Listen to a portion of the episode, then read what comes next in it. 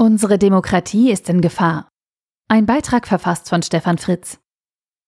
René Pfister schaut in seinem Buch Ein falsches Wort mit Sorge auf die amerikanische Gesellschaft und Demokratie.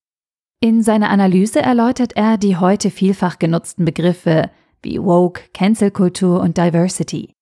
An der einen oder anderen Stelle schaut er von Amerika aus über den Atlantik und sieht auch in Europa klare Tendenzen, die das Grundprinzip der Demokratie, die Entscheidung und den Willen der Mehrheit in Frage stellen.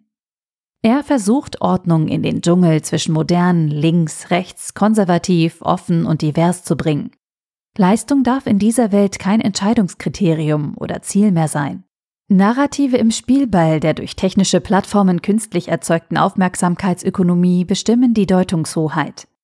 Und wir müssen uns die Frage stellen, was aus den Werten und Idealen der Aufklärung, der Freiheit des Einzelnen und der Freiheit der Meinungsäußerung sowie dem Grundprinzip der Demokratie durch Herrschaft der Mehrheit geworden ist. In dieser neuen Welt kann Diskriminierung heute, entstanden durch Handlungen in der Vergangenheit, nur durch Diskriminierung in der Zukunft behoben werden. Konkret, früher diskriminierte Gruppen müssen in Zukunft aktiv bevorzugt werden. Ist das gerecht? Im Gegensatz zum traditionellen Diskurs über Bürgerrechte, der den schrittweisen Fortschritt betont, stellt die Critical Race Theory die liberale Ordnung ganz grundsätzlich in Frage, inklusive des Gleichheitsgrundsatzes, des Abwägens rechtlicher Argumente, des Rationalismus der Aufklärung und des Prinzips, wonach jeder vor der Verfassung gleich ist. Mit anderen Worten, sie greift den postmodernen Gedanken auf, dass die Werte der Aufklärung und der Demokratie nur ein weiteres Machtnarrativ sind, ein vielleicht subtiles, dafür aber umso effektiveres Herrschaftsinstrument. Diese Werte werden durch vor allem linke Identitätspolitik angegriffen und ausgehöhlt. Denn bei der heute auch in Deutschland schon verbreiteten Identitätspolitik geht es um die Reduktion auf die Bedürfnisse einer spezifischen Gruppe von Menschen. Deren Bedürfnisse sollen durch die Politik mehr Anerkennung erhalten, um den Einfluss und die Position der entsprechenden Gruppe gesellschaftlich zu stärken und den Einfluss zu erhöhen. Eine solche Identitätspolitik spaltet, anstatt im Diskurs eine Annäherung der Lager überhaupt zu beabsichtigen. Was wir dabei offensichtlich vergessen haben, ist das Fundament der Aufklärung.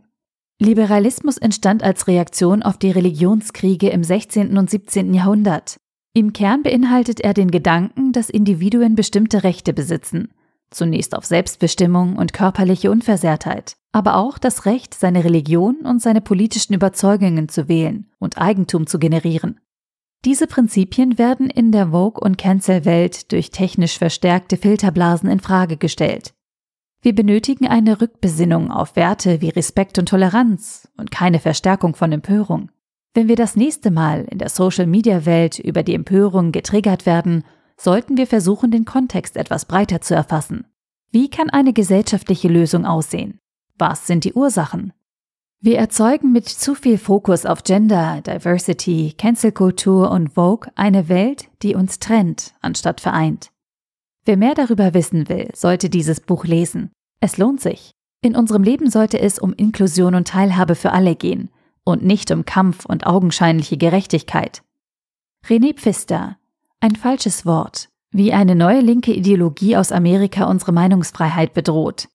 Erschien bei Deutsche Verlagsanstalt. 256 Seiten für 22 Euro oder als E-Book für 19,99 Euro. Der Artikel wurde gesprochen von Priya, Vorleserin bei Narando.